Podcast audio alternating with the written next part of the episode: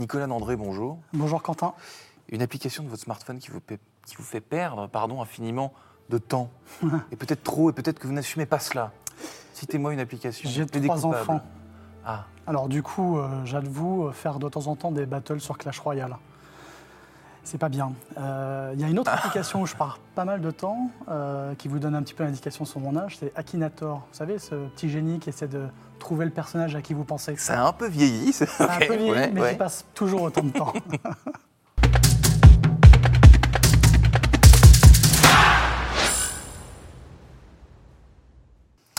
Bonjour à tous et bienvenue au Talk Dessineur du Figaro avec aujourd'hui Nicolas Dandré, fan d'Akinator, mais surtout patron en France de Slack, un outil digital devenu incontournable dans les entreprises pour communiquer, que ce soit en présentiel ou à distance. Hein. Euh, on peut mhm. très bien être assis à côté de quelqu'un, mais quand même lui parler sur une messagerie. On verra si c'est un vice euh, ou pas. Vous avez travaillé, vous, chez Salesforce, chez Dropbox, euh, mais surtout chez IBM. Vous avez mhm. passé quasiment 10 ans. donc vous avez eu la réputation, je crois, d'un très bon commercial. Qu'est-ce qui vous a plu dans l'univers Slack? Qu'est-ce qui vous a fait dire oui euh, à Slack Alors j'ai surtout commencé ma carrière en étant ingénieur.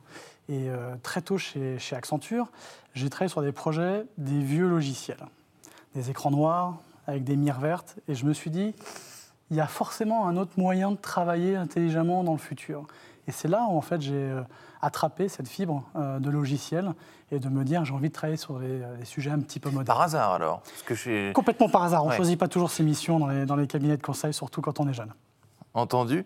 Euh, L'émission qu'on vous a confiée quand vous êtes euh, entré chez, chez Slack, c'est quoi? Comment euh, Slack, tout le monde connaît euh, désormais? Qu'est-ce que ah. vos missions précises? C'est quoi? Tout le monde connaît. On n'est jamais assez connu, dirons bah, Disons que c'est effectivement un, logiciel qui met en relation des gens, des processus et des données, des millions d'utilisateurs. Il y a plus de 200 000 entreprises clientes, 150 pays.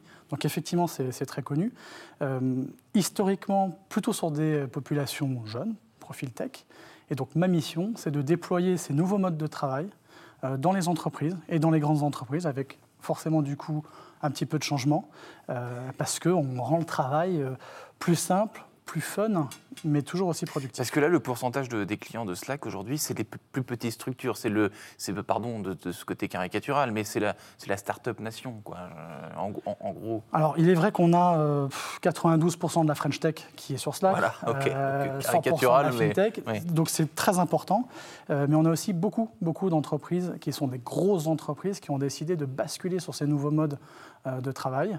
on peut citer IBM, on peut citer des sociétés qu'on connaît tous Hein, comme Netflix, comme Airbnb, euh, qui ont euh, basculé dans cette nouvelle euh, façon d'interagir. IBM, qui je le rappelle, est votre ancien, votre ancien employeur. Pourquoi est-ce qu'une grosse structure comme IBM, par exemple, puisque vous en parlez, décide de, de, basculer sur Slack. Qu'est-ce que, qu'est-ce que Slack peut lui apporter de plus qu'un concurrent plus mainstream, encore plus connu, si, si, je puis dire?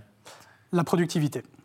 Le temps perdu par euh, l'ensemble des commerciaux pour euh, travailler sur des dossiers, les faire approuver, valider des termes spécifiques, ce sont des milliers d'heures, des milliers de jours. Hmm. Euh, moi, dans mon job au quotidien, dans mon application Slack, j'ai la possibilité de valider des notes de frais, des expenses, des dossiers, quand il y a des termes et conditions un petit peu spécifiques pour nos clients.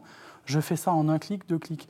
Le temps, le temps s'accélère, mais pas au détriment de la personne, mais simplement pour faire les tâches répétitives et très fondamentalement pas toujours très intéressantes plus rapidement. Les tâches répétitives et si je vous écoute bien, euh, le côté, euh, enfin votre objectif, c'est aussi euh, d'être une sorte d'agrégateur de, de tâches différentes, mais qui peuvent se retrouver au, même endroit. Oui, c'est ça. Et donc de, remplacer certaines, certaines autres, certains autres outils qui existent déjà. Ça s'appelle la concurrence. Alors remplacer, pas forcément. En fait, on aime à dire que nous sommes les 2% d'investissement qui vont valoriser les 98 autres pourcents. Euh, dans l'exemple que je vous donnais, on a toujours besoin d'un SIRH, on a toujours besoin d'un CRM, on a toujours besoin d'un ERP. Mm. Par contre, euh, éviter les copier-coller, travailler plus rapidement euh, en synchrone et en asynchrone, ça c'est de la valeur ajoutée et c'est vraiment du temps gagné. Donc c'est pas tant remplacer les couches de travail standard de tout un chacun, mais plutôt d'être la glue entre les data et les process métiers.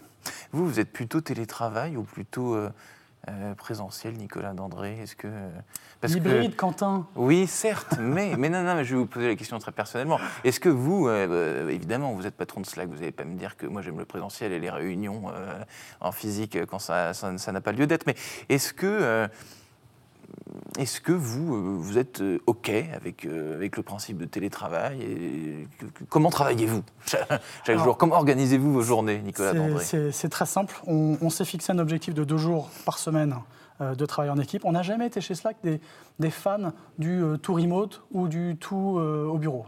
Parce que ce qui a été le cas de plein d'entreprises de logiciels qui ont dit chez nous, on est moderne, on est 100%, on est full remote en permanence, on ne va plus au bureau, ça ne sert à rien. C'est pas votre cas? Non, ça nous a bien aidé pendant une période où on n'avait pas le choix. Mais la réalité, c'est que on a aussi appris à travailler, à composer. Il y a beaucoup de choses qu'on fait au bureau qu'on ne peut pas remplacer. Par contre, dans l'innovation qu'on met dans les logiciels et dans Slack en particulier, euh, il y a notamment une, fonction qui s'appelle Huddle. Mhm. C'est absolument génial, que les clients ont apprécié dès, la sortie. Un petit peu comme une tape sur l'épaule de votre collègue. Euh, je travaille et puis je fais un Huddle. Et donc je vous vois, on se parle. Euh, plutôt que de s'écrire, plutôt que de prendre sa voiture ou le train et de se faire des réunions d'une heure en présentiel, pas toujours utile.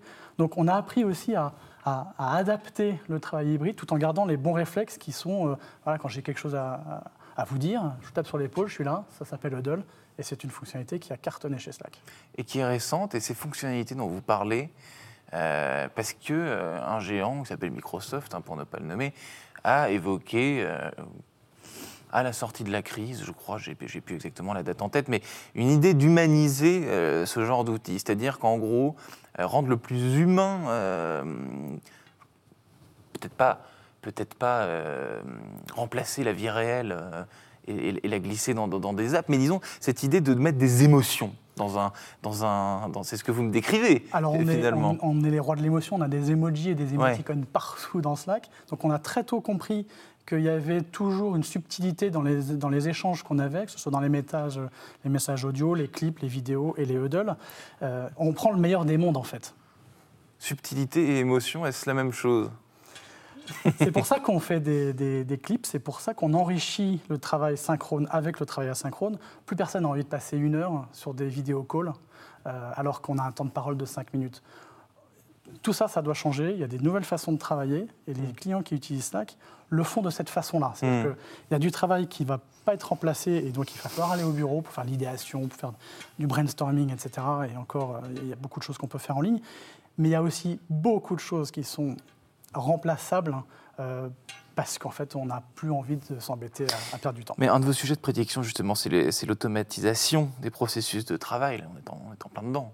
Tout le monde, en parle. Oui, tout le monde en parle. Les Français sont euh, prêts, semble-t-il, selon certaines études qu'on a pu lire euh, ces derniers mois. Les Français sont prêts, parce que justement, on, peut parler de l'IA générative, faire du copier-coller entre systèmes, se poser dix fois la même question dans une équipe, repartir d'une page blanche alors que la page a déjà été écrite, franchement, ça n'intéresse plus personne. Et donc ces technologies-là vont aider tout un chacun à mieux travailler. Donc ça va aussi sur le bénéfice de l'entreprise, mais c'est important de comprendre que cette plateforme de productivité qu'est Slack, elle impacte l'individu dans sa relation au travail. Bien sûr qu'ensuite il y a des bénéfices de productivité. Ceux qui utilisent Slack sont 49% plus productifs euh, que ceux qui n'utilisent pas. Euh, donc c'est majeur comme, euh, comme, statistique. Mais cette, image de la grande, frousse, la grande peur des technologies, la grande peur d'être remplacé par des technologies, que ce soit pour des métiers, pour des secteurs, etc., est en train de tomber selon vous ou elle est c'est devenu un vrai sujet, c'est plus tabou. Quoi. Ça va dépendre des métiers, bien entendu. Euh, pour euh, la plupart des personnes qui vont l'utiliser, il y a d'autres défis hein, dans l'IA générative. Quand on a lancé Slack GPT, on a quelque chose qui est très important, c'est de travailler sur les données de l'entreprise. Mmh. De ne pas les croiser avec le reste. Donc tout ce qui est euh, l'IA éthique, la personnalisation, la sécurité des données, de pouvoir dire bah, telle personne peut le faire sur tel type de données, mmh. tout ça c'est mmh. fondamental dans l'IA générative. Et en fait, pour Salesforce et pour Slack, c'est ça qui donne confiance à l'utilisateur. On n'est pas en train de monnayer ces données ou son travail pour en faire un business model. Euh, en tout hmm. cas, la philosophie de Slack rachetée par Salesforce, un énorme rachat, le plus gros de l'histoire de Salesforce, c'est justement d'aller plus loin dans cette productivité et d'amener ces fonctionnalités euh, au plus près de l'utilisateur de façon très transparente et très sécurisée. Et en gardant un lieu euh, physique où on se rencontre, les collaborateurs, Comment est-ce que vous voulez, parce que ça aussi c'est un sujet marronnier du moment, c'est euh, ramener les gens au bureau et avoir une vraie expérience, une vraie raison de venir au bureau. Chez Slack, pourquoi on vient au bureau? Alors on a des étages par industrie. Donc quand on vient au bureau, on sait qu'on va aller rencontrer ses collègues sur l'industrie sur laquelle on travaille et on apprend plein de choses. On a des corners qui sont par technologie. Donc quand tout à coup je veux apprendre des choses sur l'IA générative, sur Slack GPT, mmh. sur Huddle, je vais dans mon corner avec Slack et je peux discuter. Et, en fait, le, succès, il est là. C'est de pouvoir, euh, dans un bureau physique, savoir qui est là, qui n'est pas là. Et donc, on a des capacités dans Slack et aussi avec nos partenaires, euh, parce qu'on incube un certain nombre de startups chez Station F, où, euh, où, on arrive en fait à créer une nouvelle énergie, des nouvelles sources de relations clients et, employés, parce que tout ça est évidemment lié. De nouvelles énergies, vous, sur votre profil LinkedIn, pour vous décrire, vous n'avez pas mis votre intitulé de poste, vous avez mis une citation anglaise avec mon accent fabuleux, When work flows, business grows. En quoi ça vous... Ça vous... Ah, ça, Pourquoi cette citation? Ça me parle parce qu'en fait, quand, quand les relations du travail sont fructueuses, euh, c'est ce dont je parlais, c'est la symétrie des attentions. Hmm. Quand tout se passe bien au travail, quand on est productif, quand il y a une bonne ambiance, quand les valeurs sont partagées, ça se ressent sur le business.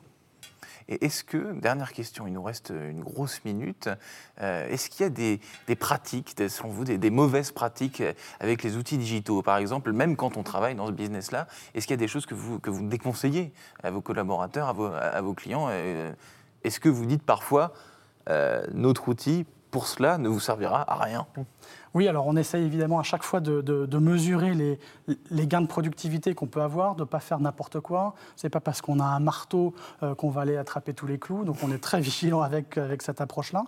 Euh, on est très humble aussi, c'est-à-dire qu'on apprend au fur et à mesure des nouveaux cas d'usage. Vous savez très bien que la technologie va très très vite. On ne parlait pas d'IA générative il y a encore six mmh. mois. Aujourd'hui, c'est installé dans les Et donc il y a une veille permanente. Hein, donc il y a en permanence une veille. Donc euh, les clients sont curieux, nous on doit aussi être curieux. Euh, je pense que quand on écrit trop, un petit peu caché derrière son ordinateur, on perd euh, de l'intérêt euh, relationnel avec son interlocuteur, que ce soit un collègue ou un client. Et donc on se méfie toujours de tout écrire ou de, tout figer dans des, dans des, messages un petit peu, un petit peu écrits. C'est pour ça qu'on lance des clips, des vidéos calls, parce qu'on a besoin de cette, cette, cette relation. Nicolas Dandré, donc merci infiniment d'avoir répondu à, à, mes questions. Je vous rappelle, eh, vous êtes patron en France de Slack, donc un outil incontournable désormais pour communiquer au milieu de tas d'autres. Ça, on, l'a bien compris. En tout cas, je vous remercie infiniment d'avoir répondu à mes questions. Je vous souhaite une excellente fin.